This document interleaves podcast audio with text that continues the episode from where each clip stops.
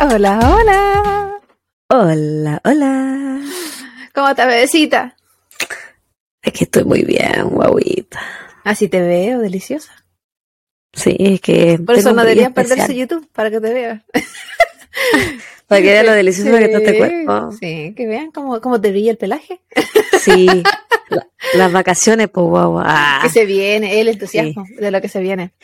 Cuando salga este Pero- capítulo, que se sepa, y yo ya no voy a estar en este país. No, vas a estar en otra parte. Disfrutando.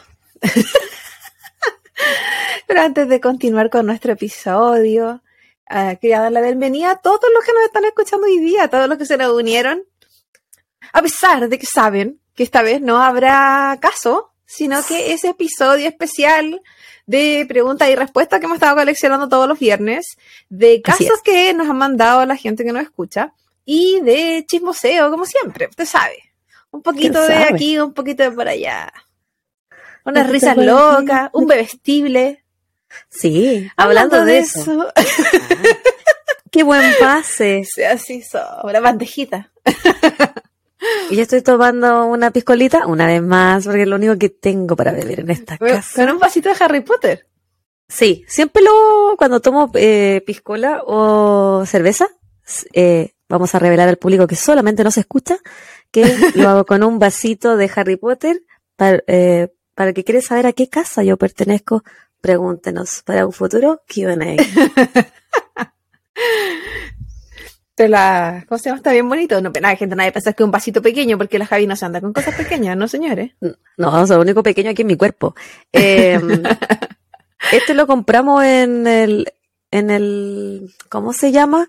En Universal Studios, donde tienen como la- el sector de Harry Potter, de Sí. Hogwarts, en Los Ángeles. Aquí ¿Dónde me, el de Los lo Ángeles? compró- Sí, no, yo Sí, nunca yo- he ido al de Orlando. Yo Mucho fui al de. Orlando. El mejor, pues. O sea, es que ese tiene Green, Es eh, Green, Greenwald, bla, bla, bla. Sí. no sé hablar. Yo creo que la gente fanática le encantaría. Le encantaría. Mm. Y yo que no soy fanática, Bueno, igual, me el de. Los Ángeles es súper bacán igual. Yo no conozco ese, yo conozco el que fui nomás. Y entre... Yo conozco el que fui nomás. Sí. Sí. Oye, ¿tú qué una- consumes? Una sangría, bebecita, porque hay que Ay. terminar. Clásico. Oye, Sí, acompañada, porque para, a tomar un poco de color estoy tratando de tomar cosas con color. Para que, porque aparte hoy día ando de rosado y me siento, me combino, es un rosado pálido que combina con mi pared amarilla y mi cara. Entonces somos todos un color en este momento. Bien monocromática. Sí, hay que ponerle color a la casa. Entonces, chiquillos, en este capítulo especial yo creo que no vamos a hablar de nuestras vidas porque vamos a hablar mucho de nuestras vidas en las preguntas que nos hicieron. Sí, Y también nosotros les habíamos pedido que nos dejaran sus hi- historias y nos llegaron par de historitas que, que vamos a leer en el día de hoy. Tenemos, tenemos de todo un poco. Y, y Sí. para los que les gusta lo paranormal hay un poquito de eso. sí, y aparte que es una dinámica que se va a mantener, así que en algún momento para la siguiente temporada también vamos a hacer esto. Así que si esto hace que más gente se entusiasma a escribir y contarnos su historia, mejor aún. po. Aparte que, Sí. como somos un, un podcast en crecimiento, todas las semanas nos agregan mucha gente. Entonces todas las semanas hay gente preguntando cosas que ya hablamos. o, o, o en general comentando cosas que también hemos comentado en los siguientes episodios. Me imagino yo que cuando ellos siguen escuchando se habrán dado cuenta que ya lo respondimos en algún momento.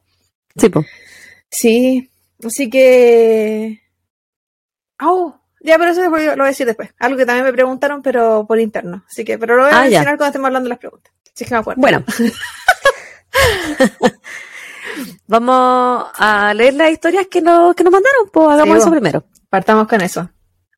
Partamos por, Sí. por la historia. La- usted.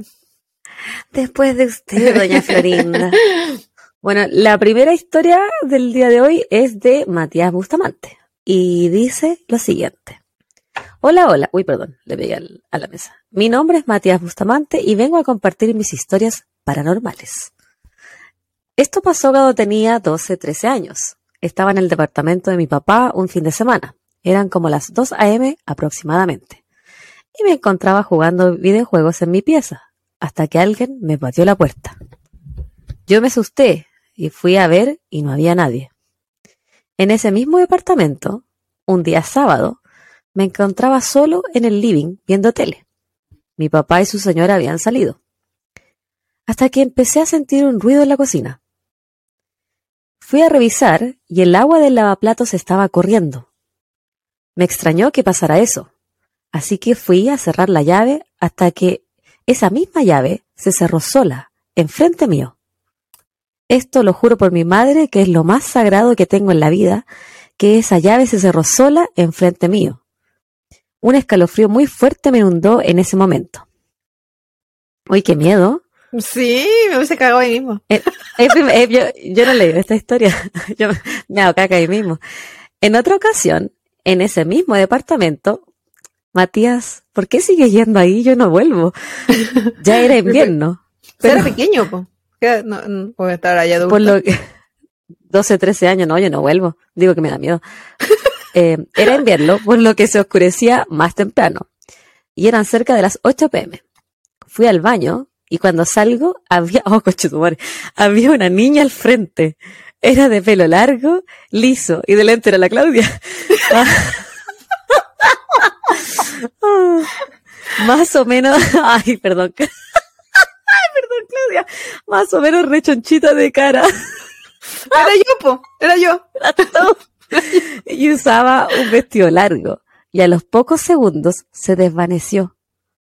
Por lo que para mí en ese momento fue una sorpresa muy grande.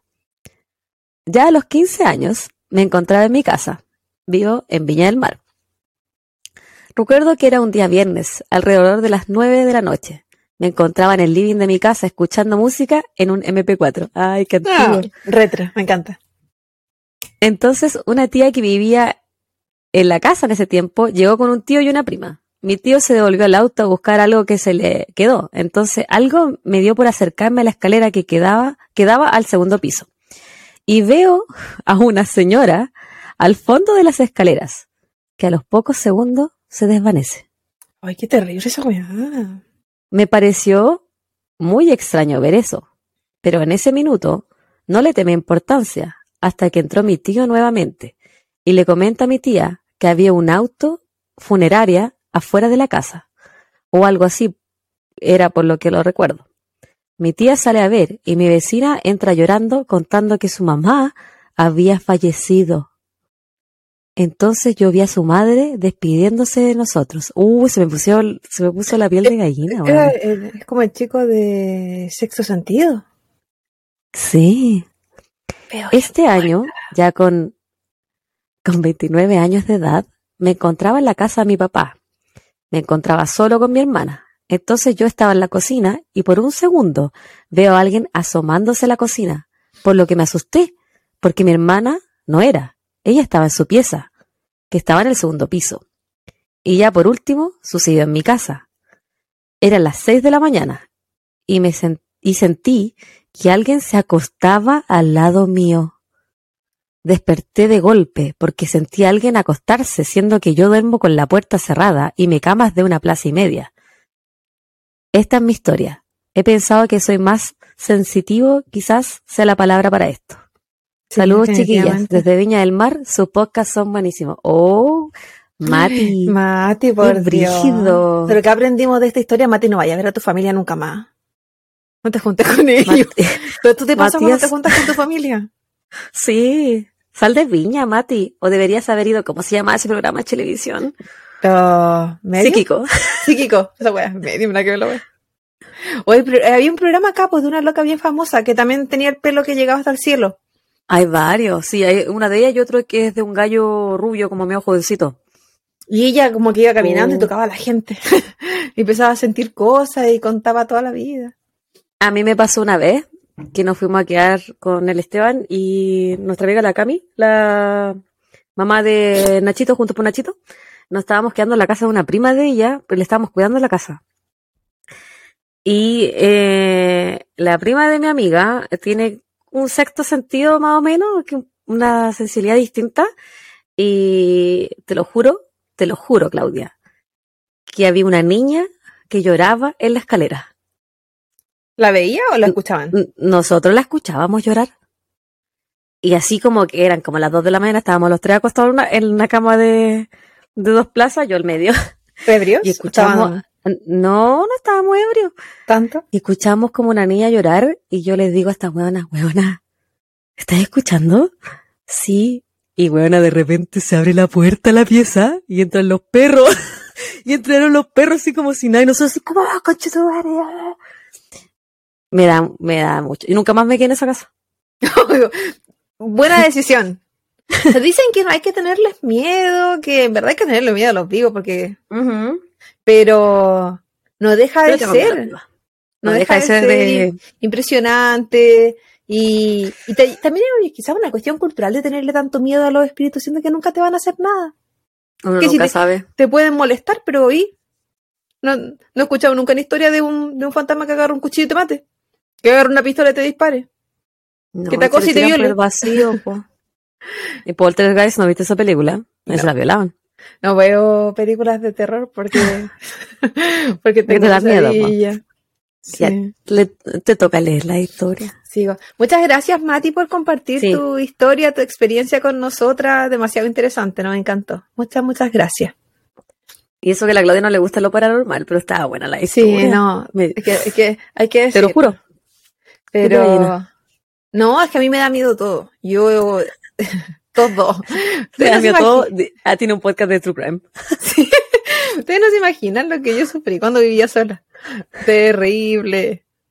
Pero yo tenía más miedo que entraran a asaltar y vea lo mismo que robaran lo que quisieran robar Era Era que, te violaran.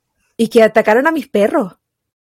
Sí, más que el robo en sí, era que entre alguien a tu casa y te, y te haga daño. Y a mí, ¿qué, qué era que me hicieran daño? Uno, mis perros y dos, mi cuerpo. Sí. No me importaba nada más que se llevaran todo, ¿qué me importaba? Aparte no había nada, ¿qué se querían llevar? hasta, hasta le embalo las cosas si quieren. Sí, yo te ayudo, mismo. te ayudo, te abro la puerta, pero no me hagas nada, sí, terrible. Ok, el siguiente caso lo escribió Anthony Martínez o Nicolás Martínez, en, depende de la red social.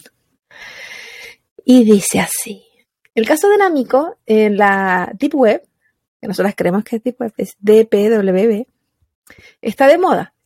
Él habla de un caso conocido en mi ciudad del asesinato de Demetrio Amar por el Tucho Caldera, gran caso criminal en Chile de mi ciudad en San Felipe, que fue el inicio de la creación de la Brigada de Homicidios de la Policía de Investigaciones de Chile, PDI. Además, que muchos años después, dentro de ese mismo edificio, en el año 2017, ocurrió el crimen de una conocida mía, Susana Sangüesa, a manos de Cristian Muñoz, absuelto por la justicia chilena, siendo que sus huellas dactilares estaban en la bolsa que tenía en la cara con la cual sufrió asfixia, y la bolsa negra que fue cubierta.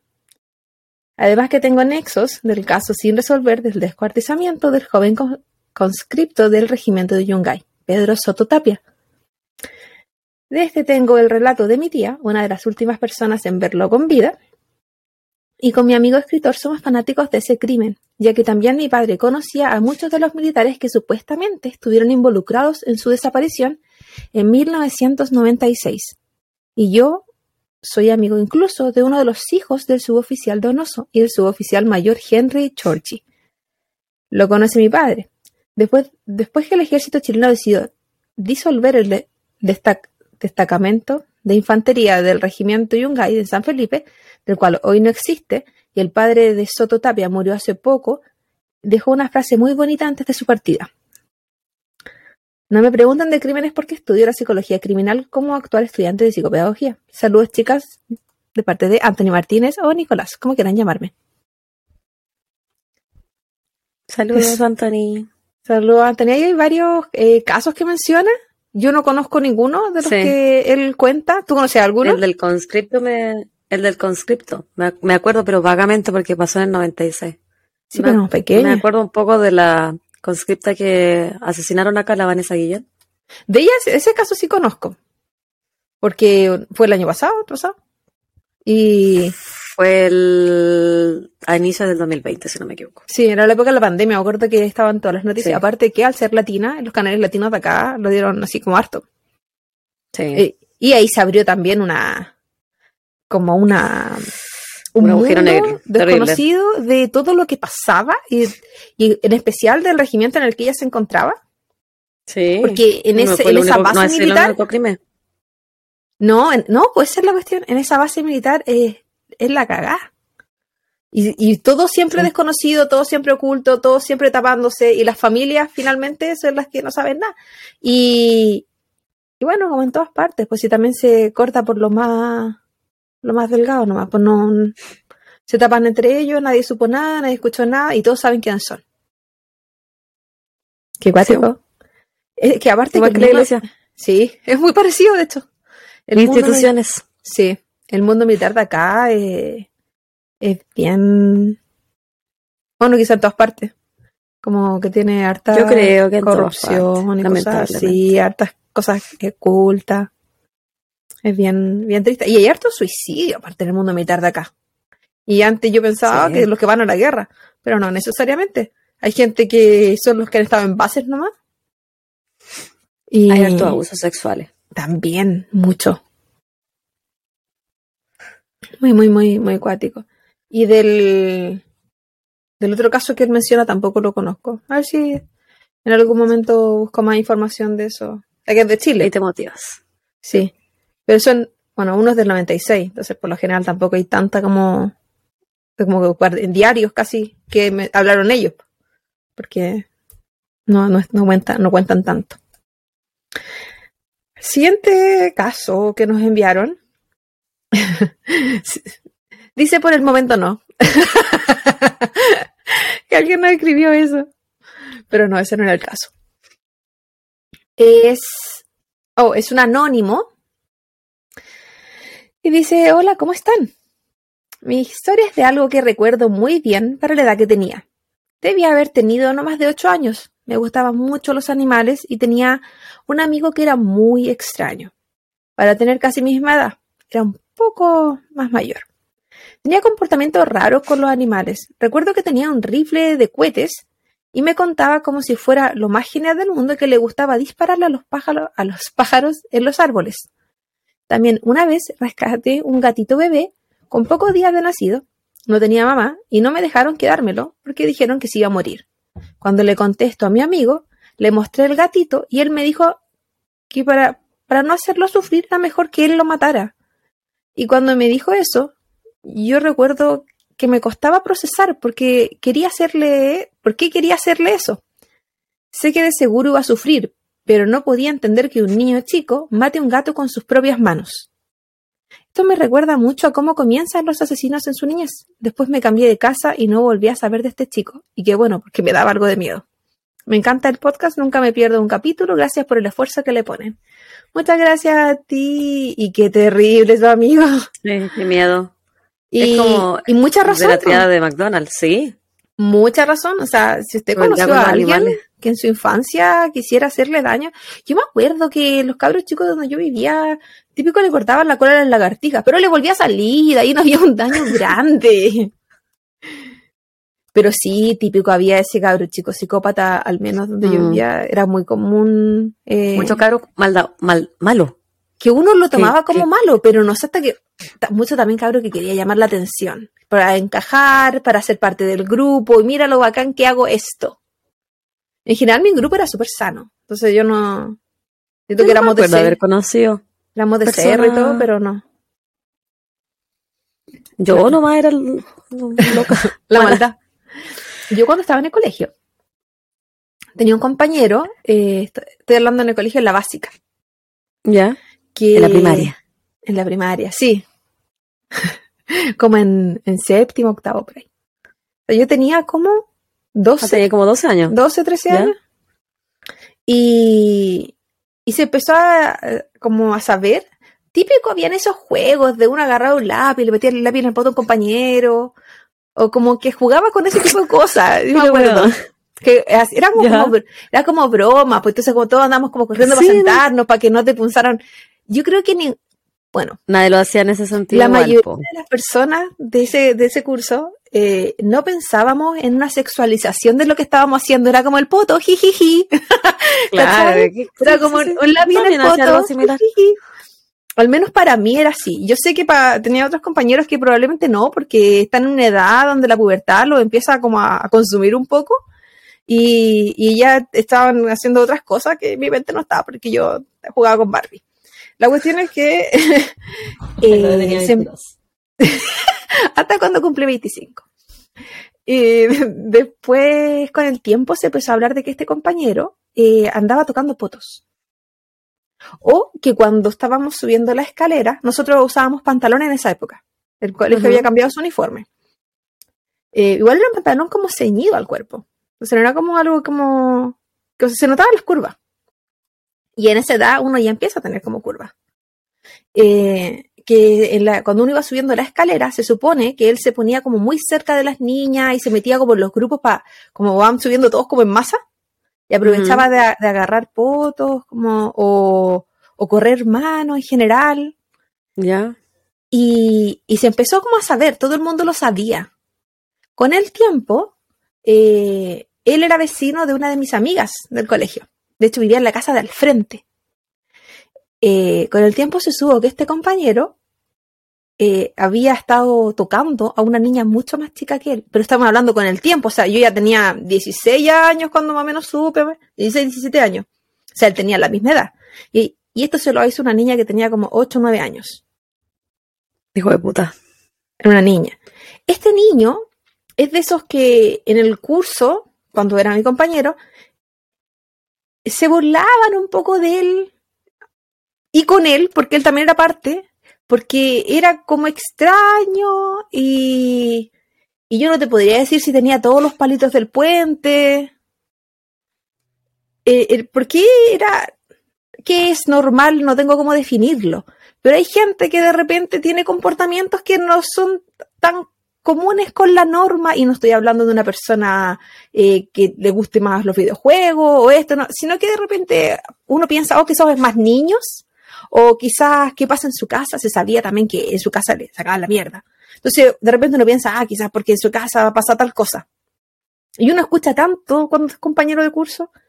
La cosa es que eh, esto era un cerro que tampoco era así como Cerro Alegre, un sector de Valparaíso donde yo vivía, que es eh, como conocido como de, de dinero Cerro Alegre para la gente que no es de Chile sino que era un lugar donde estaba más que nada, pues, un sector más pobre. Y donde él vivía era aún más pobre. Hartas drogas, cosas así, se podían ver en ese sector. Bueno, cuando la familia de las niñas supo, lo andaban buscando para matarlo. Yo lo que me recuerdo es que la tío. Yo no sé si algo más pasó, porque parece que algo más pasó.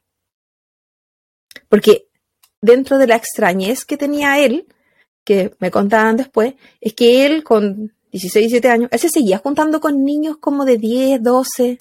Mm. Eso voy yo, en que de repente había algo ahí. Su mente quizás no estaba a la par tampoco con la sexualidad que él quería vivir, no tengo idea, y, o, qué cosa pasaba en su cabeza, que al final, como lo querían matar, primero lo escondieron, porque esa es la táctica que pasa en el cerro también. Como hay alguien que lo anda buscando, hay que esconderlo y después la familia se fue porque creo que hasta la pedrearon la casa. Y ahí es donde uno piensa, sí, porque al final la justicia, si no está de repente en la mano de los hombres, jamás va a estar. Porque, yo no sé si esa familia habrá denunciado, pero si aunque hubiese denunciado, probablemente hubiese dado lo mismo. Generalmente denuncian a IKEA nomás, pum. Sí, pues. Yo no sé qué habrá pasado después porque creo que uno no sigue preguntando. Eh, aparte que y se fue, pues mi amiga también se fue de ese sector, entonces nunca más supe. Pero ahí uno se queda, se queda pensando, puta, fui su compañera. Sí. ¿Cachai? Y yo no sé, porque en el futuro, o sea, si ellos se escaparon. Si esa persona, ahora de adulto, ahora de treinta y tantos años, uno, está libre, no lo tengo idea. Un pedófilo. O dos, sigue siendo un pedófilo. O un degenereque que puede que ya no sean niñas chicas, pero eso no significa que su comportamiento sea respetuoso con, con las personas de cualquier sexo, porque no tengo idea tampoco. Respetuoso con la sexualidad ajena. Es como cuático. ¿Tú tenés alguna historia, Evita? Porque mira, mira cómo te sorprendo. De ese estilo no, pero sí tengo muchas preguntas que nos ha hecho la gente. Así que vamos con esto, pues guagua. después de esa fuerte historia que contaste, yo no tengo historia así, creo, no sé. Tendría Yo- que, es que yo de la gente- recuerdo. de la gente del cerro siempre había mucha historia. Yo a veces eh, pensaba Sí. que era porque en un sector más pobre, eh, pensaba Eso es lo era- primero que no pensaría, pero las familias con plata también pasa. Entonces, Yo ahí viene mi segundo pensamiento. No, viene mi segundo pensamiento. Se filtra menos. Uno sabe lo que está pasando en la casa del vecino. Mm. Tú le cuentas al vecino al frente. Tus amigos que fueron compañeros te van a contar, porque todos vivíamos en el mismo sector. Entonces, por eso yo me enteré años más tarde que tal y tal persona se dedicaban a la droga, que tal y tal persona se estuvo preso, que tal y tal persona está preso. El que tú decís que mi, fue mi Bueno. No hay la otra persona esa de El la asesino. niña que abus- la niña que abusaron, ¿Cuál niña causaron? el padrastro, Ay, no me acuerdo que cuál quedó embarazada, weona. Por ejemplo, ese caso. No, pero de eso no lo vamos a hablar porque en algún momento lo tenéis que hacer. Ay, pero que ese caso me perdí la pista, pero sí puedo averiguar.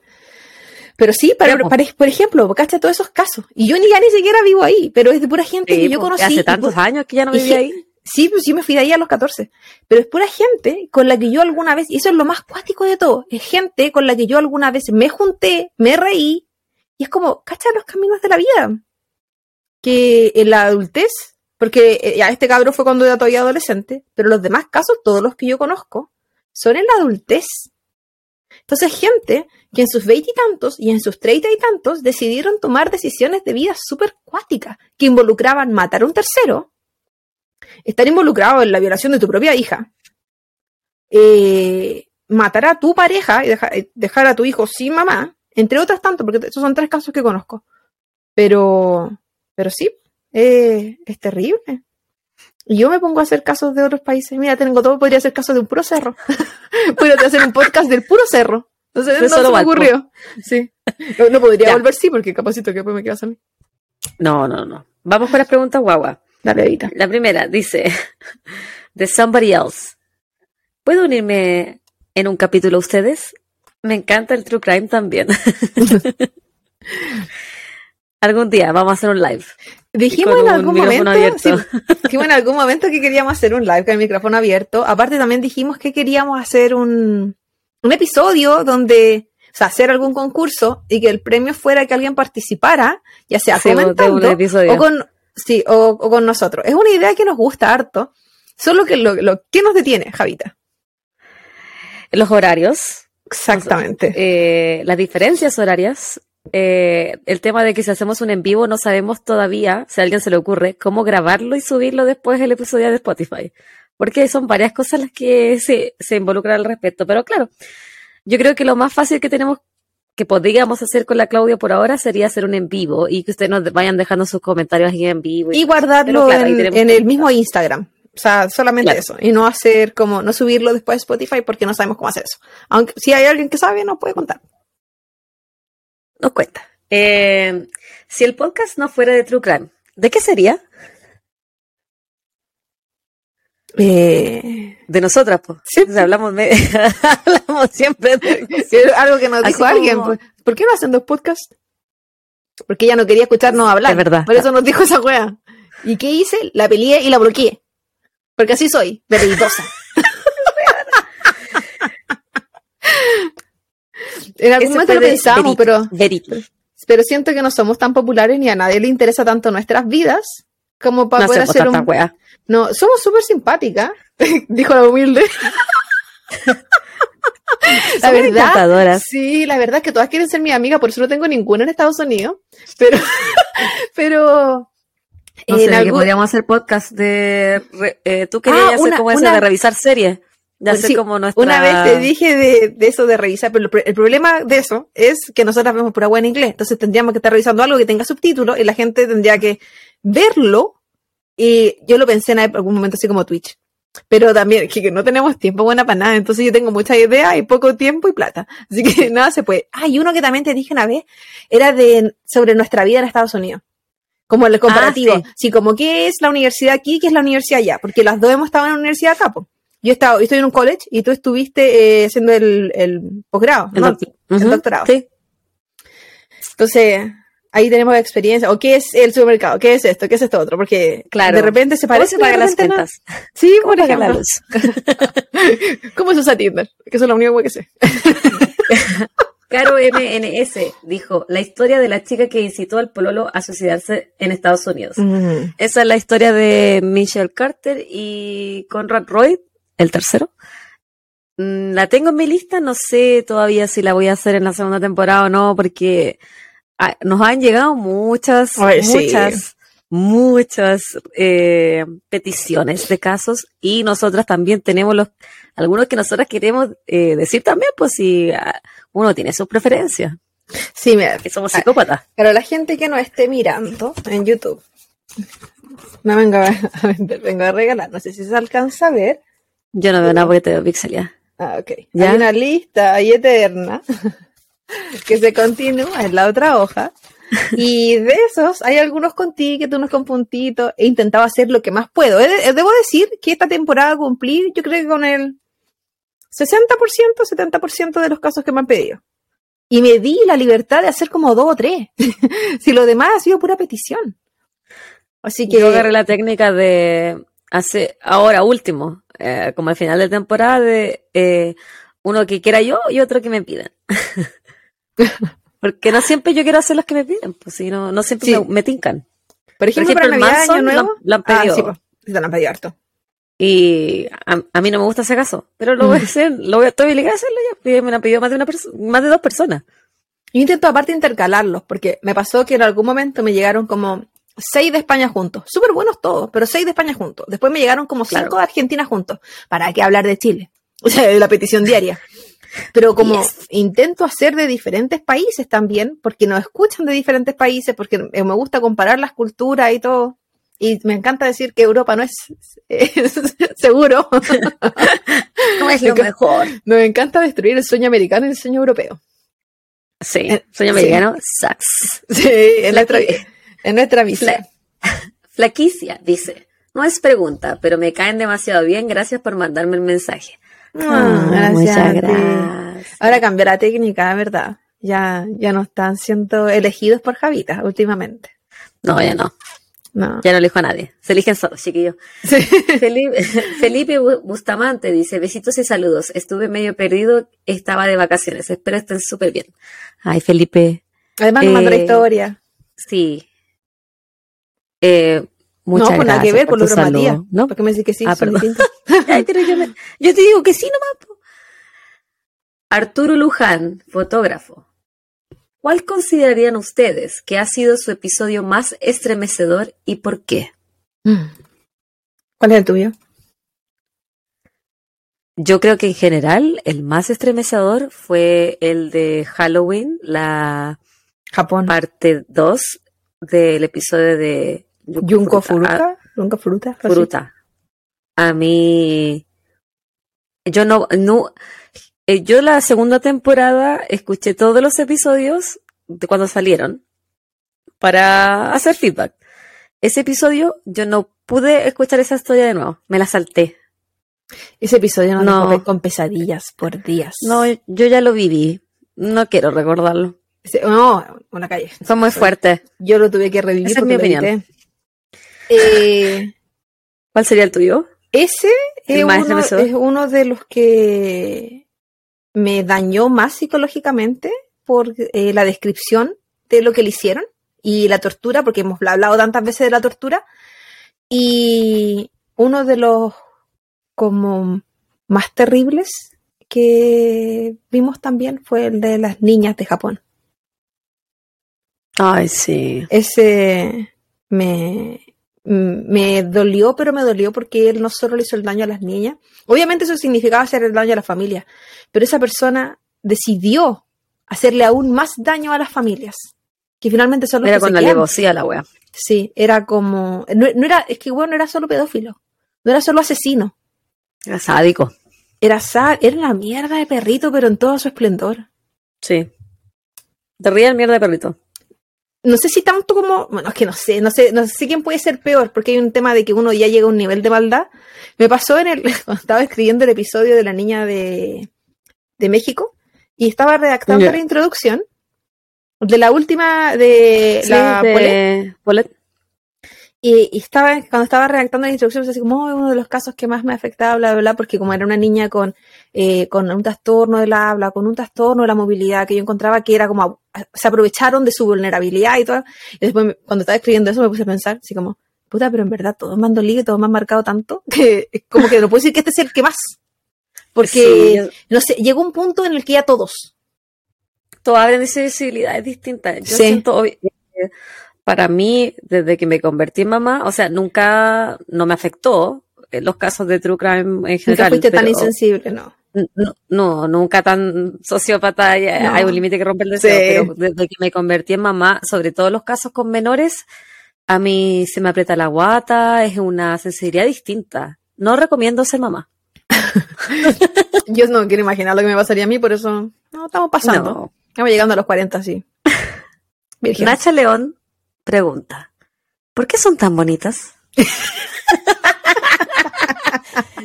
Ella no nos ve en YouTube.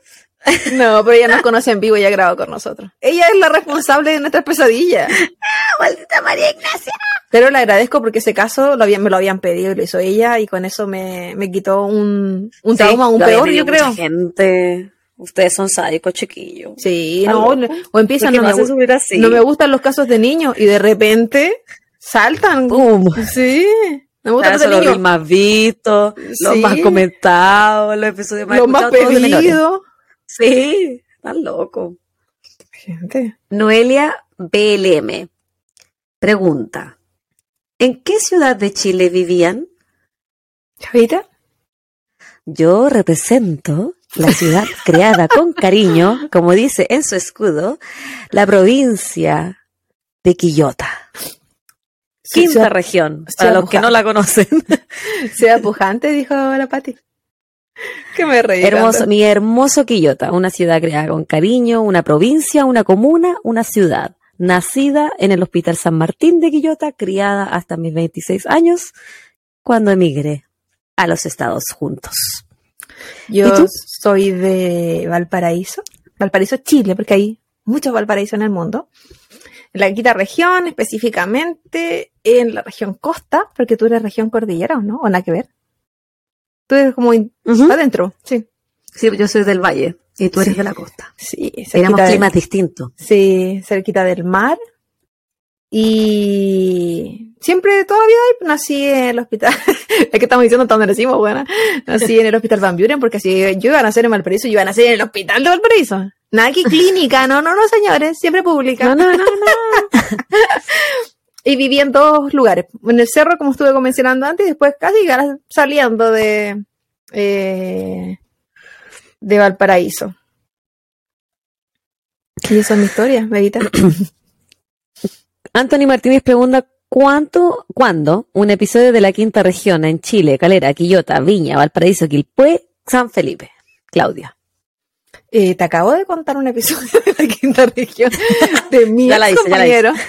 Eh, en algún momento tengo planes de hacer unos casos que conozco, así como no tan conocidos en Chile, conocidos por mí. El, el psicópata de Placilla.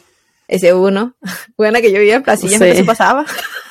Sí, Pero yo era tan inconsciente que no tenía miedo. Como, igual eran. No, yo no era el target del caballero. Pero. Qué miedo. Qué miedo todo. Esperlina pregunta. ¿Tangaranica o Tangaraná? Yo creo que yo soy el Nika y tú soy el Na. A mí me gusta Tangaraná porque suena como más grande, más grueso. ya me tengo una Nika porque Nika nada. Es la negativa de esta historia. Nada. Eh, ¿Qué tal la experiencia de irse a vivir a Estados Unidos? Viaje, cambio. Eh, ay, no alcanzo a ver la otra parte. Eso lo pregunta Fernanda NBS. Eh, una estrellita, ¿Qué tal? lo recomiendo. No.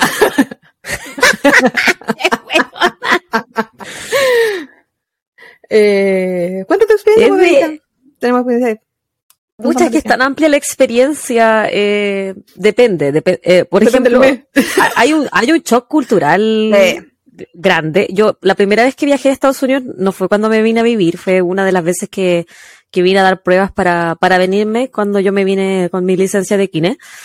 Y me acuerdo, eh, eh, como salir del aeropuerto, ir en el auto y ver como una bandera flameante de Estados Unidos gigante. Y dije, oh, weón, estoy en la tierra de los sueños. Así como el sueño americano de las películas que uno ve cuando chica, que uno se cría viendo esas weas, porque tú te po. crías viendo que este es el país de los sueños. Así se promocionan los weones. Sueño americano, pues. Sí, po. Eh, ha sido una experiencia para mí enriquecedora. He crecido mucho como profesional, eh, como persona también, obviamente, porque me vine soltera a los 26, sin hijo, me vine sin pega, o sea, sin pega de Chile. Yo en Chile no, casi no tuve pega. Era muy difícil, fue muy difícil. No, yo no tuve Pegas trabajo. en Chile. Trabajo. Y eh, el viaje fue, para mí, llegar acá no fue complicado porque yo me vine con todas las weas pagadas. Me vine con mi visa pagada, me vine con un mes de arriendo pagado, me vine con trabajo listo, me vine fácil. El, el cambio fue difícil. Yo siempre me quise ir de Chile. Siempre fue como yo me voy a ir de Chile. Yo, me- y cuando se presentó la oportunidad de venirse a Estados Unidos, cuando estábamos en la U, La buscaste la oportunidad. yo me voy a, yo la, la busqué, la rebusqué y, fu- y fui súper determinada en el sentido de que yo me quiero ir, me quiero ir, me quiero ir. Y el día que me vine, yo lloré a mares. Lloraba y le dije a mi mamá, no me quiero ir. Y ya tenían contrato, o sea, yo tenía un contrato por tres años, si no me venía tenía que pagar una millonada. Entonces me tenía que venir y me vine llorando, lloré todo el vuelo, llegué así con un ojo hinchadísimo y me vine muy triste porque es difícil dejarlo todo, es difícil echar tu vida en una maleta máximo 23 kilos, no... Fue de dulce de agraz. Siento que he logrado muchas cosas profesionalmente en este país, pero eh, eh, Económicamente. Económicamente, eh, pro- eh, personalmente, pero claro, uno siempre deja... Yo dejé 26 años de mi vida.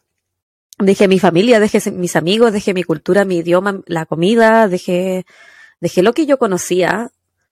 Por trajiste a tu marido. Me traje a mi marido. No, que sola no me venía. Pero tiene de dulce y de agraz. Eh, yo creo que no sé si hay que ser un, no te voy a decir que hay que ser fuerte para venirse, sino que hay que entender Hay que que, no hay que, que hay que tenerla clara y no romantizar vivir en otro país. Porque hay muchas cosas que uno se pierde.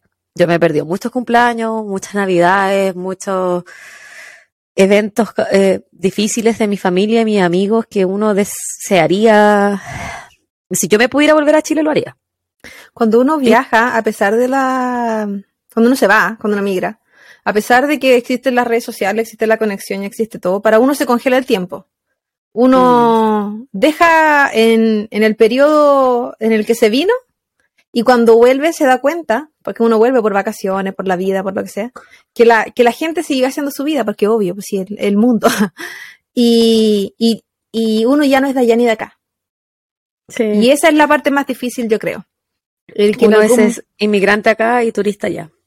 Sí. Para mí eh, fue una experiencia de como en etapas. Yo me vine por un año cuando estaba en la universidad, voluntariamente, Eh, y no hice nada. Me dediqué a, bueno, entre comillas, trabajé, pero en mi casa, cuidaba niños. Eh, tenía contacto cero con el mundo, yo no hablaba el idioma, no, me comuniqué con más gente que mi familia, me dediqué a disfrutar a mi familia, a apoyar a mi familia que estaba acá, que estaba pasando por lo mismo, porque así como yo me venía temporalmente, ellos estaban dejando 50 años de sus vidas en Chile, por el sueño de encontrar algo mejor, porque esperaban eh, poder juntar algo de plata y no volver a Chile y vivir con, con la jubilación que iba a ser el mínimo o menos del mínimo, que ellos sabían que era lo que les esperaba. Y creían que acá iba a ser sí o sí una mejor oportunidad, que sí ha sido con, con lo emocionalmente difícil que puede ser eh, que las cosas cambien. Y después me devolví a Chile y fue empezar de cero, porque yo me vine de Chile viviendo con mis papás, me vine de Chile en una relación, me vine de Chile viviendo con mi hermano, me vine de Chile como muy eh, como familia típica, yo creo, casi, como lo más común que uno puede ver. Y volví a estar sola. Volví a una casa que era de una familia a estar sola, a la universidad sola, con mis amigos que siguieron, avanzaron en la carrera y yo ya no era su compañera, eh, con mi amigo de, mí? de ti, de, los que espera que yo conocía, pues mis conocidos ya no estaban casi y estaban un paso aparte de ese internado, o sea, ni siquiera me lo iba a topar en el edificio. Y eso era ya como, ok, la gente que yo conozco, que todavía existe, buscarla de alguna manera, porque yo igual había sido sociable en esa época. Imagínate ahora, me muero. Eh, entonces fue un proceso difícil, muy difícil, pero no terrible porque conocí gente muy, muy, muy maravillosa en esa época, hice amigos, creé mis lazos y todo. Y después llegó el momento, porque yo estaba con un permiso, porque yo cuando me vine la primera vez, yo saqué la residencia acá. Y cuando uno tiene la residencia, uno tiene que residir en el país. Por lo tanto, yo tenía un permiso para poder estar fuera de este país. Y lo había aplazado lo más posible para poder terminar la carrera en Chile. No sé para qué hice esa wea si al final ni siquiera me dedico a eso, pero yo quería terminar ese ciclo. Me titulé y yo a los meses de, titularme me vine porque se me vencía la visa. Y si no me venía, yo perdía la visa que tanto me habían hueviado por tener. Por las oportunidades que se abrían y lo que significaba y bla, bla, bla. Entonces me vine y dije, ya lo voy a intentar. Al menos lo voy a intentar. Voy a intentar. No tenía nada que me amarrara a Chile. Porque yo ya había sentido que no era de acá ni de allá. Eh, lo que había estado un año fuera. Me vine eh, y empecé de cero. Entré a estudiar, me puse a trabajar. Después de trabajar, tuve una pareja, tuve otra, y otra, y otra. otra, y otra, y otra, y otra. Y, y, eso pues ha sido un proceso de adaptación. Yo, a mí, yo creo que la parte más fácil de todo es que yo tengo a mi familia acá. Entonces, eh, y no mi familia me refiero a mis papás y tengo mis tíos, mis primos, los hijos de mis primos. Entonces, esa parte igual está como eh, más acompañada, pero de que se extraña, se extraña, de que la cultura no es la misma, no lo es. Sí, hay un tema que me encanta de acá, es la seguridad. Yo me siento muy segura, a pesar de que hay tanta gente loca y toda la weá, pero es algo que en Chile no lo, no lo vivo. Y cuando viajo es un factor estresor igual el tema de la seguridad, porque uno se convierte en más confiada, en más tonta, con menos calle. Yo menos de la, menos que tenía. O sea, que el tema de la locura acá igual es exponencial a cuánta cantidad de la población que hay en este país comparada de Chile. Yo creo que si Chile tuviera la misma cantidad de millones de personas sería lo mismo. Y lo que a ti se te ha hecho fácil es lo que a mí se me ha hecho difícil. Sí, porque yo, nosotros nos vinimos solo los dos, entonces bueno, al final las dos sufrimos porque echamos de menos. Sí, es, difícil estar lejos del país. Sí, no es fácil, no es fácil, chiquillo. 10 out of 10 won't recommend. eh, Anthony Martínez eh, hace una nueva pregunta. ¿Cuál fue su motivo de irse a Estados Unidos y no seguir en Chile? No vuelvan, se los ruego. yo, creo que ya eh, lo respondimos. Tú ya lo respondiste. Yo, familiar, la Javi y la carrera. Sí, yo me vine por trabajo. Joana, Joanay, sale escrito, pero es la Joana, que siempre nos escribe. Sí, corazoncito para ella se hicieron amigas en la U, pero ¿quién se fue primero a Estados Unidos y acordaron irse o fue fortuito? Dale, bebita. La Claudia se vino primero. La primera vez. La primera vez, sí. Te viniste primero y yo me vine el 2016 y la Claudia se vino definitivamente también el 2016, pero un par de meses después que yo. Sí, tú, en abril, ¿o no? Sí, yo en abril y tú fuiste en agosto, septiembre. septiembre. Yo fui a tu despedida. Y fue... sí, pues fuiste a mi despedida. Sí. Fue fortuito. No, no acordamos irnos, fue cosas de la vida que se dio nomás. No... sí, el, es que el destino sabe lo enamorado que estamos, yo creo que por ahí. Sí, el destino sabía que nosotros estábamos destinadas a casarnos, tener hijos y toda la wea. Pero si hubiésemos acordado irnos, estaríamos, en el mismo estado. Seríamos vecinas. Y no, y no a cinco horas en avión. O yo la nana la Javi, no tendría problema. Ojalá. Creando los hijos, haciendo el aseo. Una Fran bebé Fran. ¿Por qué no hacen un micrófono abierto para que los fans les cuenten sus casos? Ah, sí.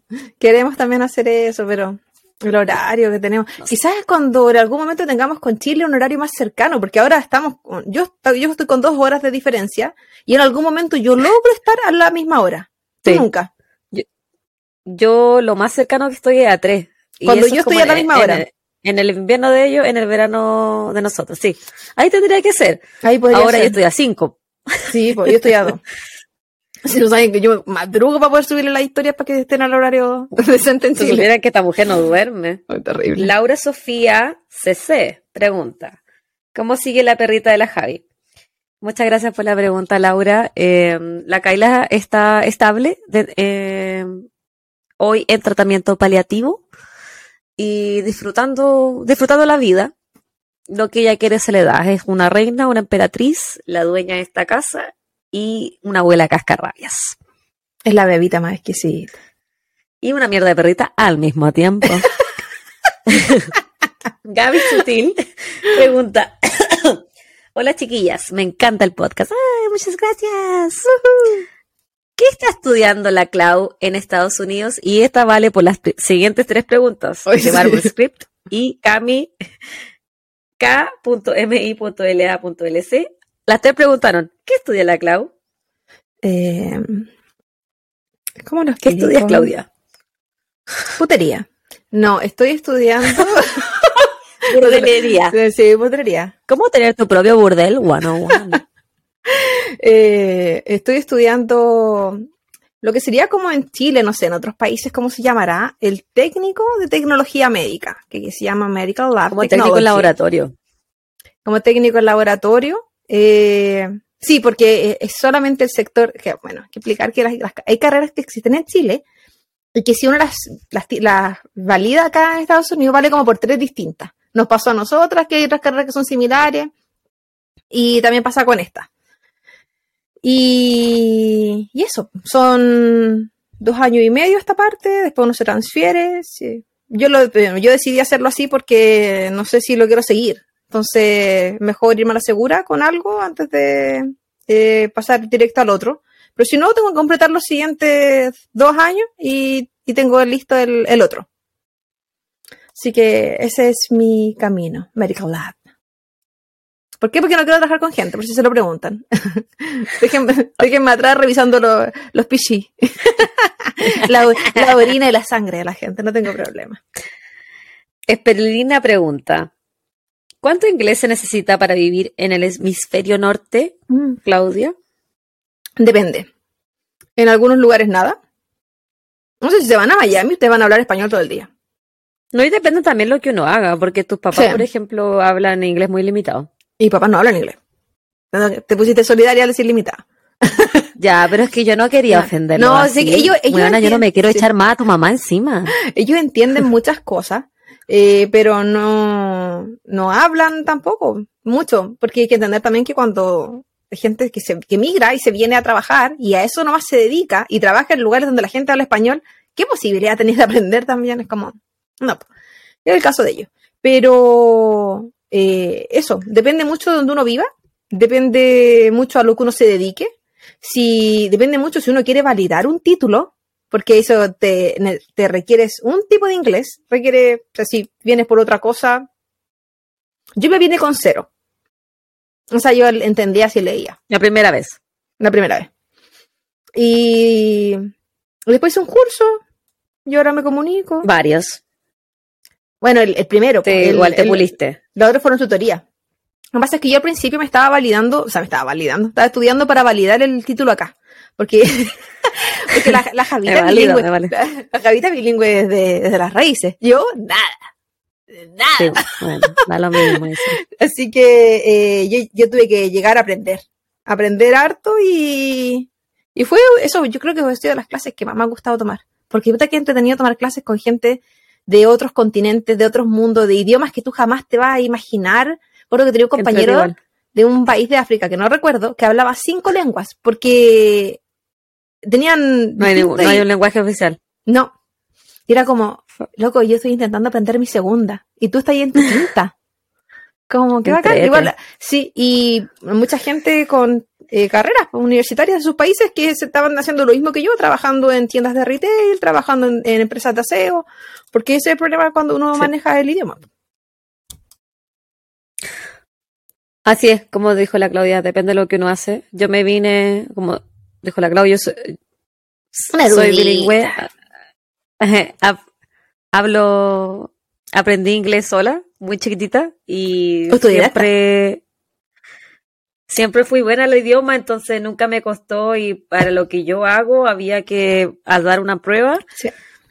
eh, que validara el inglés, como certificarte a nivel internacional y, y- y, claro, yo trabajo en un hospital, así que me tengo que, tengo que hablar inglés todo el rato nomás. De comunicarse. Y escribir en mi, comunicarse en inglés eh, a nivel profesional es distinto al Sí. coloquial. No, y de hecho, Y- si- lo que te piden para eh, poder estudiar acá no es lo mismo que tú necesitas para poder trabajar acá. Es distinto a los requerimientos. Sí. Y depende de la carrera también es distinta. Sí. Por- eh, como por ejemplo, si uno estudia enfermería, el requerimiento de inglés es menor, no sé por qué, que al de terapia física, que es lo que hago yo. Pero bueno, eh, depende de lo que uno hace, depende de dónde vive y se puede. Se puede llegar a este país hablando cero inglés, igual podía ser Uber Eats si querí. Tengo amigos Podía, que lo hacen. podía hacer lo que se te ocurra. Hay demasiadas oportunidades. Realmente está, está caro, no es, pero no es el sueño americano, pero sí es el país de las oportunidades, porque de que se puede, se puede. Ahora, ¿cuántas horas tenés que trabajar a la semana?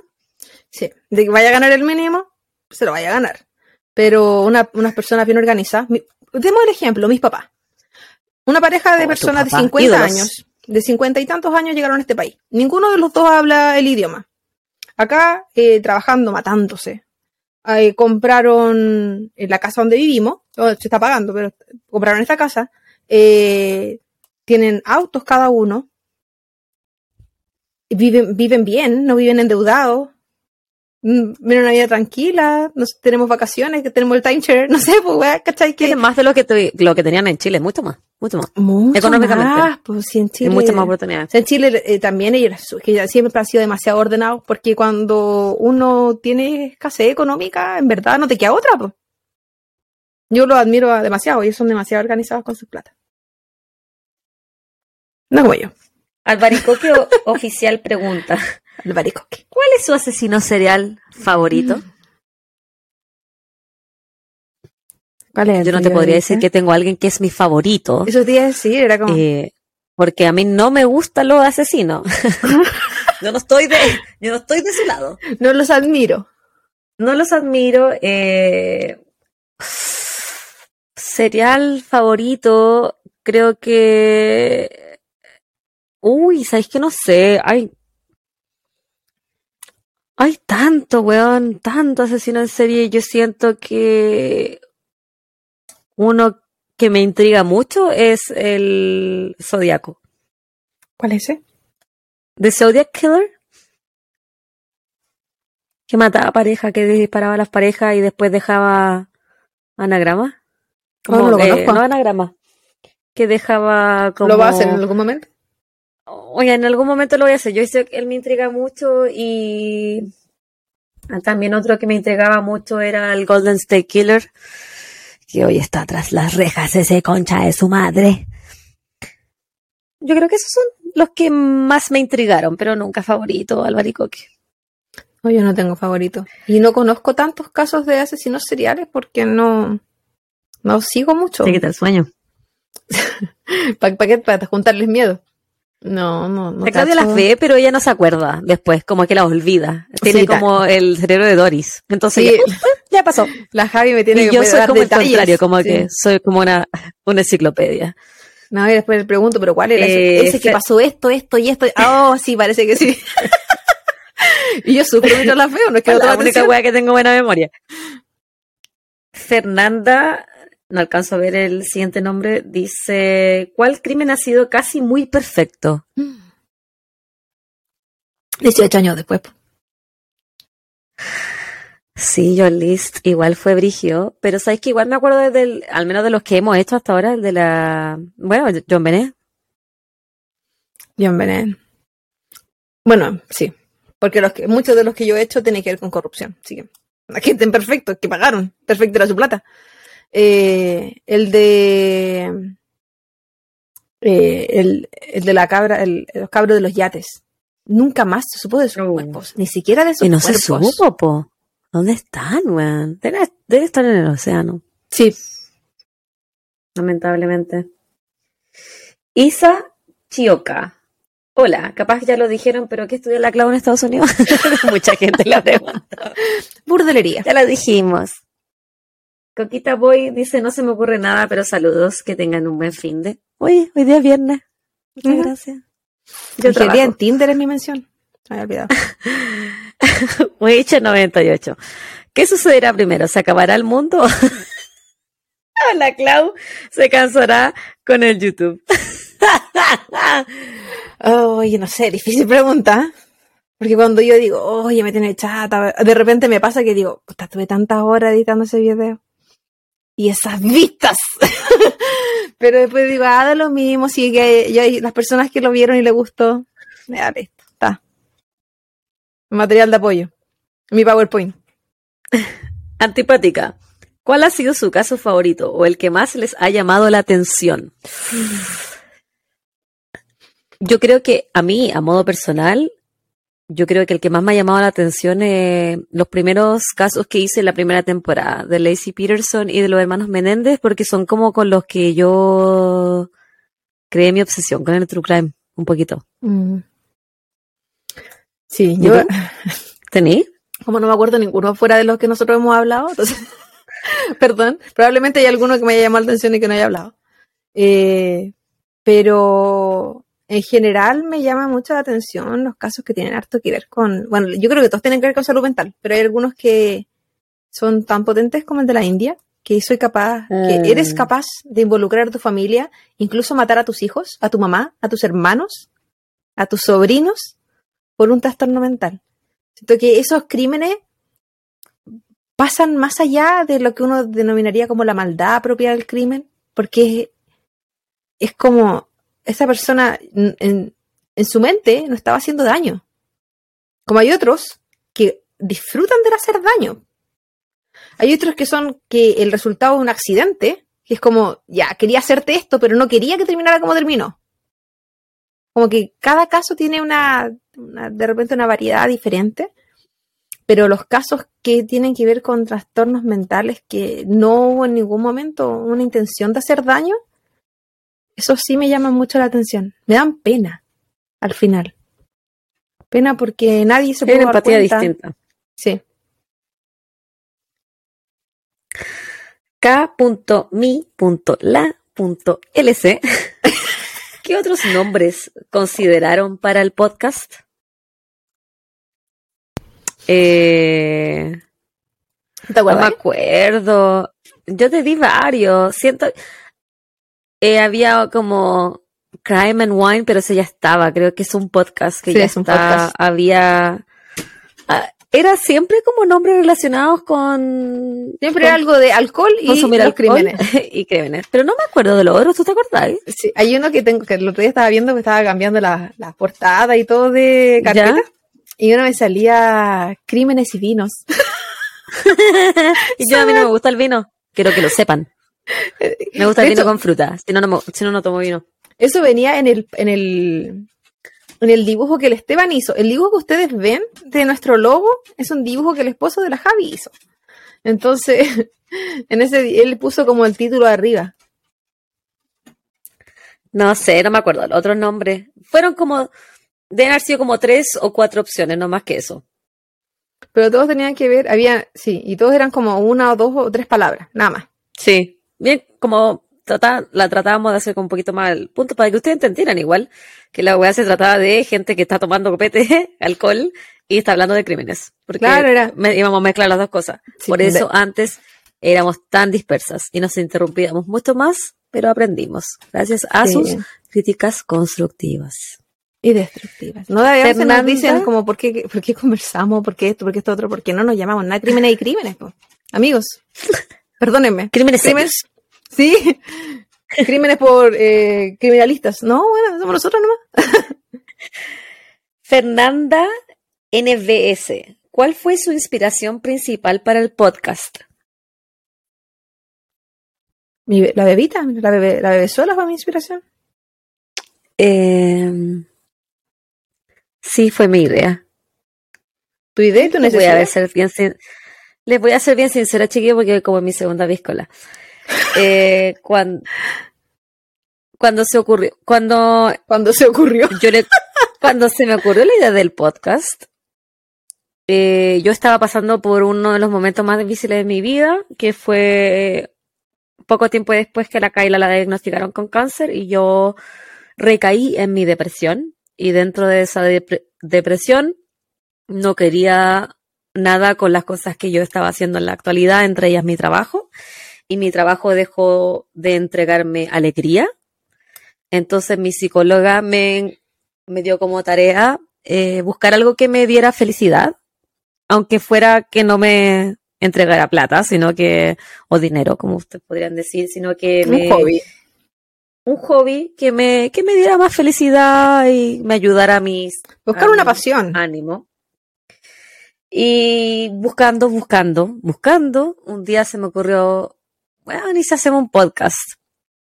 Y yo había conversado esa idea vagamente con una amiga gringa, pero esa idea jamás iba a, fru- a traer frutos, porque ninguna de las dos se movió en ningún momento. Y un día yo pensaba, o estábamos hablando con la Claudia, y no sé por qué, no sé, yo me había fumado un pito y le digo, Claudia, ¿y si hacemos un podcast de True Crime y nos tomamos unos copetes y hablamos y hacemos, yo hago los casos de estadounidenses, los canadienses y tú haces de todo el mundo, embarcamos todo y conversamos, te tinca y la Claudia dijo, upa chalupa Porque y estaba- fue una conversación. la pillé, pero justo. Y, y, momento yo le decía, pero no, pero, y yo le decía, pero no, pero weona, en serio. No, si me decía, no, sí, sí, si yo voy, me decía. Y lo conversamos así como un, un día y empezamos a tirar ideas y después ese día se convirtió en una semana y al final estuvimos como un mes, Hay que tener, empezamos a tener reuniones. eh, sí, a como a, a- a hacer esas lluvias de ideas y, y como, entre comillas, generar el podcast. Oh, le pegué un puñetazo al micrófono. Sí. antes de la primera grabación. Fue como un mes de, de desarrollar la idea en general. Y, Era, y ¿Qué nuestra necesitamos? Y ahí, sí, pues, y ahí empezamos. ¿Qué necesitamos? Necesitamos esto, esto, esto, esto, esto. ¿Cómo lo se hace? básico, ¿Cómo no se hace? sabíamos nada, nosotros no sabíamos nada. Nada. No sabíamos cómo subir un podcast, todo. cómo grabarlo. Sí. De hecho, cuando, cuando grabamos ver el el primer formato, episodio, un mes después, todavía era tema el cómo hacer las cosas. Estábamos haciendo todo por primera vez, porque una cosa era haberlo leído. Tengo al papito, pero caminando como enfermo, no sé qué le pasa. Tranquila. Igual, yo creo que este capítulo lo vamos a hacer como en dos partes. Sí, por Así el... que si queréis paramos. No, bueno. Se está caminando, ¿no? A la gente no, a la gente no le molesta el papito y su taconeo. Mm. Coqueto. A Random Wolf pregunta, ¿cuándo decidieron empezar y les costó decidirse a empezar? Eh, Esto comenzó en junio, julio del año pasado. Sí, Y porque grabamos, 2022. grabamos por primera Grabamos vez en julio. para el cumpleaños de la bebita, esa semana que la fui a ver. Eh, No nos costó decidirnos, nos costó empezar. sí, Nos había costó la primera hacer. temporada. Sí, había mucho, mucho que Mucho hacer. más de lo que Y que la Javita pensamos y que yo No. pensaba. Muy Y inocente. no lo asumiré jamás. muy inocente la bebé. Yo, pens- yo pensaba que uno grababa y se subía solo, chiquillo. Y la gente Y llegaba sola. magia. La gente llegaba sola. Había que hacer promociones, había que hacer nada. No. Elizabeth-Davi, ¿cómo se dieron cuenta de que les gustaba el tema a ambas? Gracias. Y un corazón. Eh, no sé cuándo habrá empezado, pero no sé, siempre hemos comentado las cosas que vemos. Sí. Y yo creo que de las pocas cosas que llegamos a punto en común, porque por ejemplo las películas no nos gustan las mismas. La Javi le gusta ver deporte, yo no veo deporte.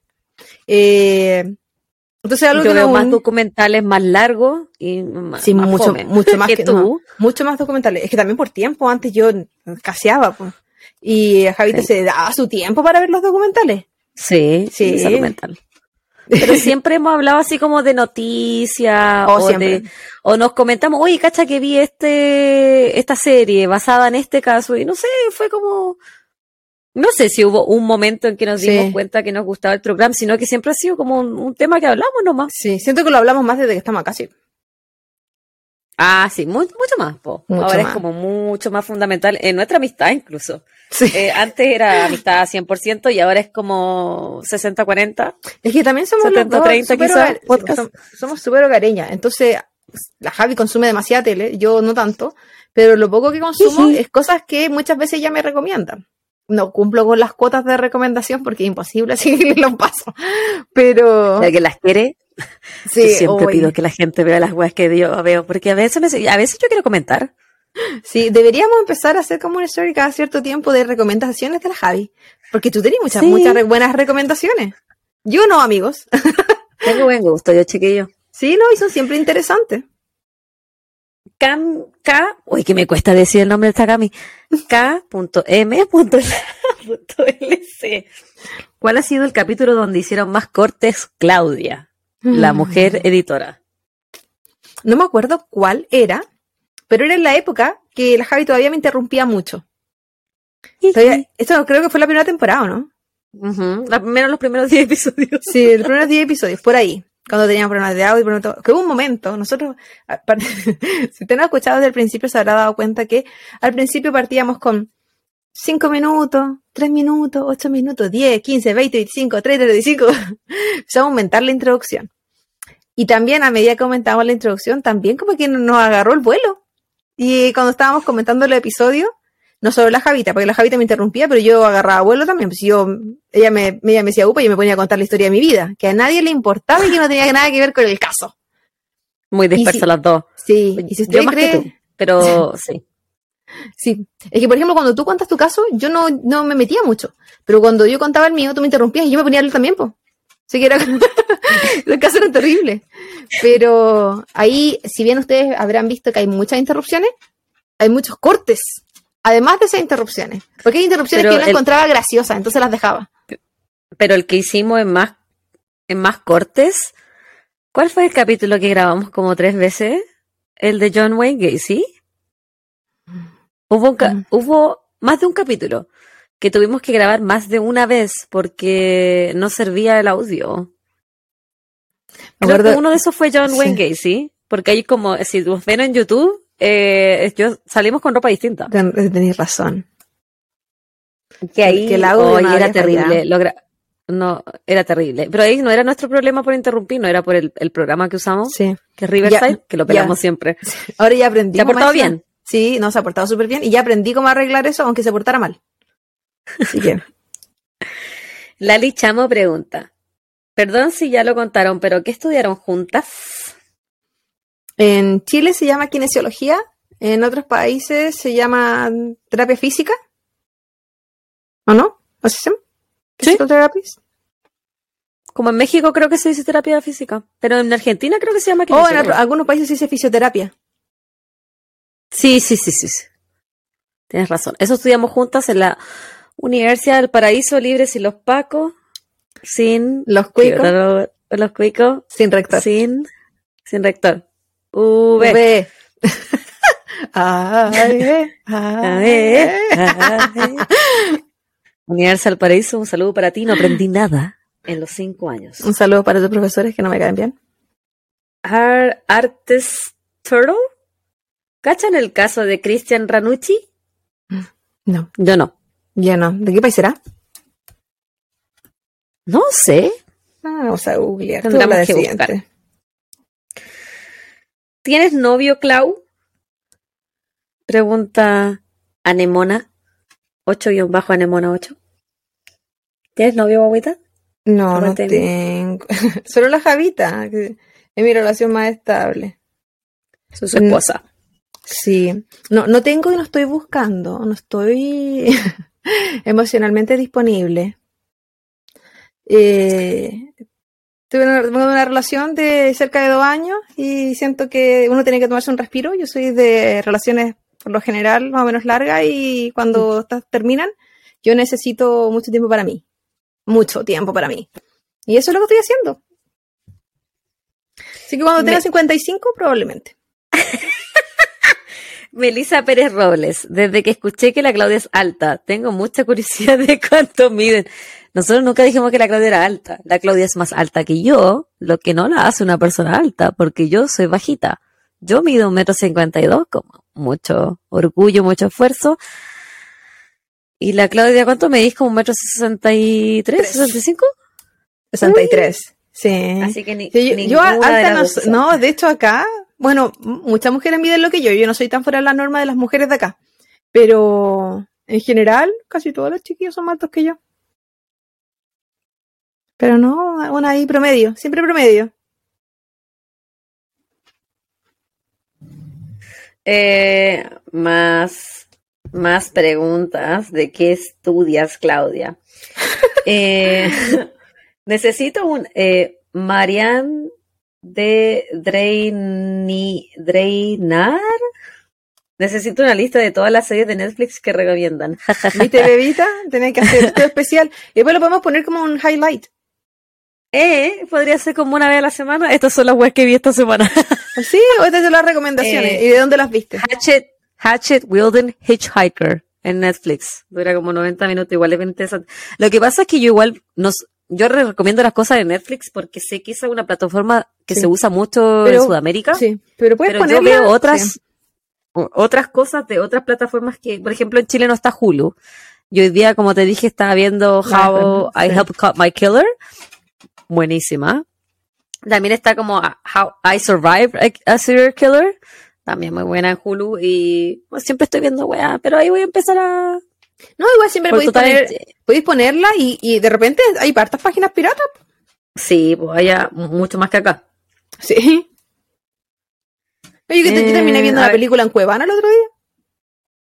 Porque ya Netflix las va sacando también. O sea, yo quería verla. Y era antigua. Te dije, po. The Help. Javiera SLB. No es pregunta, pero yo apoyo la idea de los capítulos paranormales. ¿Viste? La Sí, era- Claudia está en desacuerdo con esta. O sea, yo, estoy de acuerdo si es que la Javi lo puede hacer. Qué hueona. Y yo comento. Aparte que me es más A difícil mí- igual comentar esos casos porque es como que solo me asombro, solo me da miedo. Y eso nomás, pues. Solo me asombro. ¿Qué más voy a decir? huevona, oh, per- esa persona no tiene perdón de Dios. Ese alien. No, pues sino que sé yo. Ese fantasma que se cree. Una mierda de fantasma, no puedo. A todo esto no encontré, no 98. encontré a Cristian. ¿No? No, así que que nos manden un link, aunque sea de, de Sí, Wikipedia. la info. Wecha98 y dice, son muy bacanes, me gusta mucho su podcast, la sigo desde el capítulo 3. Mm, muchas Ay, gracias. no teníamos un audio bueno. No. Muchas gracias. Están casi todos listos a todo esto. Me faltan dos episodios que tengo que arreglar el audio. Y están todos los episodios con la descripción de en qué minuto empieza el, el caso. Tanto en YouTube como en Spotify. Así que, cabros, estamos trabajando para ustedes, pero a full. Anthony Martínez pregunta, ¿por qué es su fascinación por los crímenes? ¿Cuál es su trauma?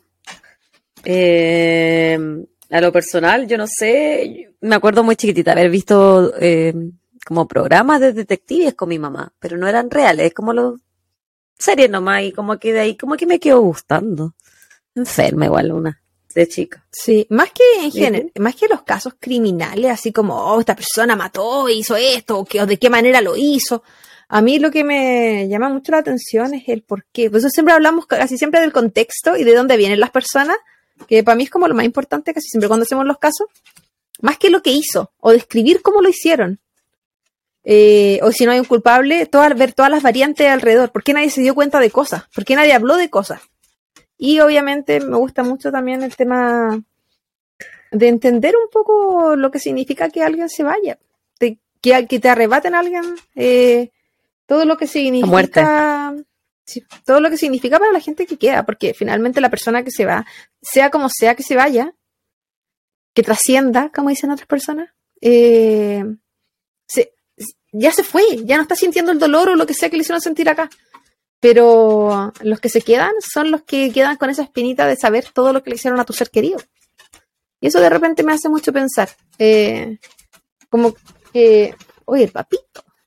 Déjalo. eh, el, siempre, yo, al, al menos siempre tendo a pensar en, en las emociones de la gente, en, en lo que piensan, en lo que sientan.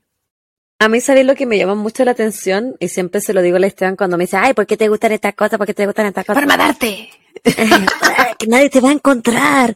No, porque me llama, me intriga mucho la psicopatía humana y cómo actúa el ser humano frente a, a esta situación, así como, ¿por qué lo hace? Quizá porque yo en mi pasado sociópata podría haber sido una persona así, No, no creo.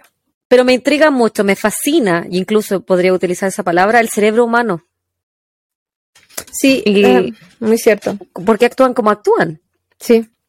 ¿Por qué llegan Ja- a hacer lo que Javiera- hacen? ¿Por, por qué rompen esos límites? Eh, Porque, ¿Por qué real- ellos y no una? ¿Cachai? Porque yo siento que todos tenemos ese potencial a ser asesinos. todos podemos llegar, eh, pa- Porque pasar los límites no, de alguna no- forma. no- nos aguantamos. Todo, todos nos desconocemos en algún momento de nuestra vida. Todos hemos hecho cosas que decimos, en, una- en la, en la normalidad yo no lo hubiese hecho. Pero estábamos viviendo de tal manera algo que nos hizo cambiar. Todos nos hemos expuesto a situaciones que uno, en la siendo racional, jamás lo hubiese hecho. Y después dice, pero, Ana, hice eso, me hice eso a mí misma. Me expuse a tal cosa. Entre tantas weas. Y obviamente es ver de repente tu mismo caso, pero en otros con menos suerte. Javiera SLB. No es pregunta, pero yo apoyo la idea de capítulos paranormales. Ya la dijiste, pues bebita.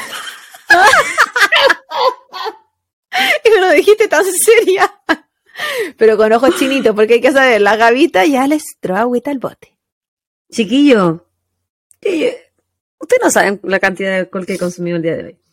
Eh, ¿De qué se arrepienten en su vida? no cuenten el presidiario de la Clau. Que la Javi se ha encargado de hablar de mi pareja. Sí, del ex marido de la Claudia. Eh, no sé, uno tiene tanto arrepentimiento. A veces yo me arrepiento de comer una dona. A, ve- a veces de no levantarme a hacer ejercicio en la mañana. No uno tiene que arrepentirse de lo que no hizo. Eso es lo que pienso ella. Pero no, no, no, que tenga así como, ay, me arrepiento porque la cagué tanto. Puta, aprendí de esa wea. Me, me podría arrepentir. Me podrán aprender de los errores. Me podría- sí, yo me, me podría arrepentir de algo que yo sepa que le hizo mucho daño a alguien. Que le hice mucho daño a alguien haciendo algo, aunque hubiese sido sin intención. Si supiera de algo en específico, así que, bueno, le hiciste tanto daño a esta persona cuando hiciste esto, ya me arrepentiría, no lo haría, porque siento que nada, ningún aprendizaje mío vale la pena para causarle un daño a un tercero. Pero como no sé, no. po. Pero si, si supiera, si supiera de algo que le haya hecho mucho daño a alguien, Qué huevona creo que cuando yo era muy chica era muy cruel. Creo que como- Todos. creo Claudia, que era, yo creo que todos. sí. Yo te conté Yo fui muy cruel. que una, yo te conté que hacía un poquito de bullying, pero Todos. Yo creo que todos hemos hecho bullying. Yo también, huevona. Y que Pero también me- o- si también creo me lo hicieron. no- Si si uno no se arrepiente es porque no ha crecido. sí. Pero eso es como de las pocas cosas, como haber sido tan cruel cuando chica, haberme creído quizás superior. Pero tiene que ver con la inmadurez también, pues si uno no puede... eh, siento que cuando ya un, menos de 15 años no, no sabe lo que está haciendo. No, No va- no yo vale. creo que recién como a los 30 tú te como, como conoces como persona. Ayer. Sharisimon.c Son secas cabras, siempre las escuchamos con mi pololo. El mejor panorama. Ah, qué bacán. Muchas gracias. Qué bacán que ese sea tu panorama con tu ¿Sabes pololo. Harta gente nos ha dicho que nos escuchan con el pololo o que nos escuchaban y Eh. el pololo nos escuchó y le gustó. O eh, que Sí. supieron que el pololo nos seguía y nos empezaron a seguir para saber por qué, qué cosa que, que le gustaba. Así que eso lo encontramos muy bacán, que nos escuchen en Y pareja. me da envidia. Porque Porque ¿sabéis qué? mi, mi esposo no nos escucha. Y él no ve las cosas que yo veo de True Crime. Siempre me, yo creo que me pasaría lo mismo, porque yo nunca he tenido ninguna pareja que me acompañe en los gustos, No, a mí tampoco. ni de película, ni de serie, ni de nada. Aparte No, que siempre, no, ten- no le gusta. sie- siempre he tenido parejas que tienen problemas con el tuto, con el dormir. Entonces, Con narcolepsia. sí, tan pronto como nos sentamos a ver algo, y yo los pierdo en cinco minutos y siempre termino viendo las cosas solas. Y esto desde tiempos inmemorables. Sí, creo que tenía 20 cuando fue la última vez que vi con una pareja una, una serie. Geo Buffy hizo, nos hizo dos preguntas. Primero, ¿puedo dibujarlas? ¿Desnudas? ¿Esto es como el Titanic? ¿Quieren que yo sea Rose? Siempre con respeto. Si tú no quieres dibujar, que sea con respeto. No como ese weón que dibuja a la gente en Hawái que te Oye, manda sí, no. No. Esa gente Si que hace como una caricaturas burlescas. No, no, no tienes por qué avergonzarme. No, Sí, si me van a, sé. sí, si me van a poner una- una- respeto. unos cachetes, una mejilla inmensa con una boca impresionante, no, no, no necesito. He superado todo lo que me dijeron alguna vez en el colegio. Porque una vez, cuando yo estaba en el colegio, un compañero decidió, Diego, te estoy hablando a ti, si es que nos sigue escuchando, decir que yo tenía labios de choro de burra. Javiera Carolina, labios de choro de burra, weón.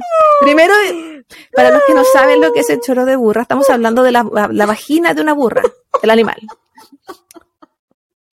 Eso me dijeron. pero ¿por qué lo dices? Porque esto es contra Diego, vayan a buscarlo a él. Entonces, si hay alguien que me quiere dibujar, ¿te imaginas? Y me dibujan con una vagina de una burra en la cara. Porque lo acabo de decir.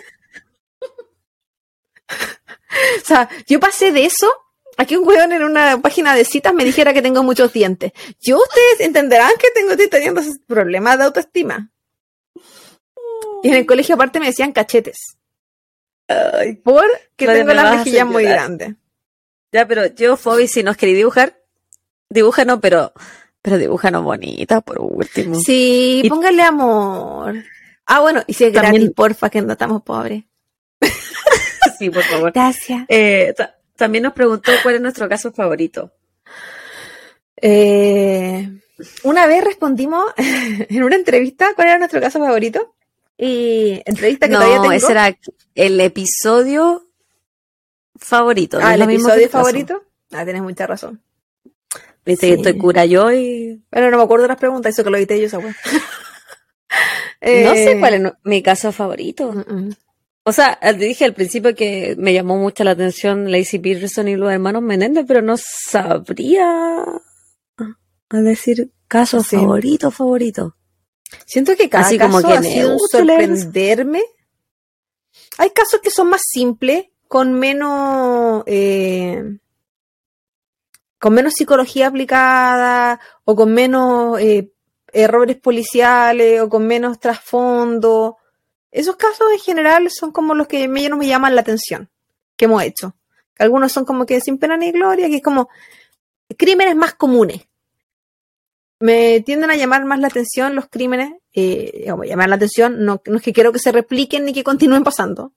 Los crímenes que el, el asesino o el atacante pensó, se creó algo para hacer lo que hizo, planeó.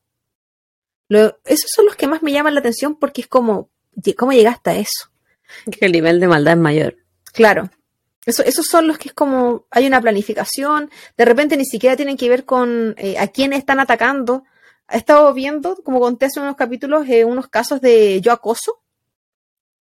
Y esos me llaman, no, hay, hay varios episodios, pero hay uno en específico que la persona jamás eh, reconoció que lo que él le estaba haciendo y el daño que le estaba haciendo a la otra persona. Y la acechó, la atacó. Hay otros que han matado a las parejas de las personas Mm. porque están en el medio de lo que ellos consideran que es lo que tiene que ser. Eso siempre me llama la atención. El, el que no hay ningún punto en el camino para realizar algo que digan, uy, volar, o quizás no lo estoy haciendo bien, o hay algo, no sé, como que tienen tiempo para arrepentirse. Y no, ese tiempo lo hacen para eh, aleonarse. Hacer más daño. Sí. Sí. Y esta es la última pregunta de la noche. Mm. La, nuestra amiga Joana de la Serena pregunta: ¿Cuándo a Chile? Uy, yo no tengo ¿Tú primero? fecha. Eh, yo creo que ¿Tú yo estaría yendo para el 2024, quizá. Si no Ah, igual después. te queda harto. Sí. Este año mis, mis papás quieren viajar, pero yo no viajaría con ellos. Hasta ahora. Quizás mañana no. quizás mañana cambie de decisión, porque así soy yo. Pero no tengo planificado viajes eh, pronto. Uno, porque estoy cesante. eh, y dos, porque con las clases tengo eh, restricciones de tiempo. Entonces, Sí, po. ahí estamos. ¿Y tú, Bebita? ¿Coqueta? Y cuando, bueno, eso cuando salga este episodio, adivinen dónde voy a estar. Yo, cuando salga este episodio, no sé qué semana lo vamos a tirar, pero es como la, La última. semana de enero. ¿Mm? Última semana de enero, yo estoy en Chile, chiquillo. Eh, voy por primera vez desde la pandemia. Estoy muy, en estos momentos me quedan cuatro días para viajar. Y estoy súper emocionada, estoy muy contenta de que mi eh, parte, gran parte de mi familia, el 90% de mi familia va a conocer a mi hija. Y estoy muy contenta, estoy muy contenta, llevo mucho, mucho tiempo esperando este momento y es un viaje que llevo planeando muchísimo tiempo, desde el 2020. Así que eso, ahí se viene mi viaje enero del 2023. Es mi vuelta a, Chile. Sí, qué maravilloso. Va a aprovechar el veranito, va a aprovechar a la familia, va a mostrar a la bebé en sociedad, a comer rico. a a la hacer vida. como, yo soy Rafiki y la Bendy es Simba y la voy a levantar Sí. ahí en Te el cantaría la canción, Mayaca de pero- Quillota. Pero no, no. Ay, güey, La voy a levantar en el Cerro Mayaca ahí para que todos los que yo la vean a mi Bendy. Mi bendición. Así que eso. Bendy- voy Bendy- ahora, en un par de Bendy- días más. ¿Bendy es el nombre de tu hija, Javiera? No, Eh, Iba a explicar eso. no. Bendy es. eh, ¿Qué significa Bendy? Dijiste que iba a explicarlo. eh, bueno, eh, nos- en Chile, en nuestro país, me imagino que también se les dice bendición, se le dice a como los hijos, porque son, los hijos son una bendición. Eh, yo le digo Bendy aquí como sobrenombre en el, en el podcast porque no. Y en la vida. No quiero decir. sí. bueno, bueno, a ti le, le digo, tiene varios sobrenombres la Bendy. Sí. La peladita, la, Lulu. la bebé, la Lulu, pero. Pero no, pues eh, tiene otro nombre, pero no, no, lo, no lo quiero decir. No, porque- si no, yo solo quería que dijeras lo de Bendy, porque hay gente por que parece que sí. pensaba. Para los, para los que no son de Chile y los que, o me imagino que en otros países de Sudamérica también, Bendy no es su sobrenombre, tampoco se llama Bendición, tiene otro nombre la chica. Se llama Bendición Milagros. Es el, hijo de la Javi. Sí, Eh, exactamente. Bendi- Bendición Milagros. Cumplirá dos años este mes y eh, es el es el motivo porque vamos a Chile, vamos a celebrar su cumpleaños allá con mi con nuestras familias. Así es. A disfrutar. Qué rico, qué rico. Sí. Qué rico, tengo unas ganas de comerme unas empanaditas de queso. Tengo tengo unas ganas de comer humitas. Loca, humitas. Nunca me han gustado las humitas. Es que para mí, no es para ti. Tú comete la jaiba. Jamás mira humita. Ni humita ni pastel de choclo. No. Ah, te- me gusta, pero el pastel de choclo tengo que ir a lugares donde lo tengan vegano, así que no me sirve mucho. Sí, pero la pues. humita en todas partes me sirve. Sí, pues en todas partes. No, no me gustan. No, thank Qué you. ganas de humita. Pero bueno. ¿Algo más que decir, Bobita? Sí, al principio te quería eh, decir algo y ahora se me olvidó lo que era, pues así que no.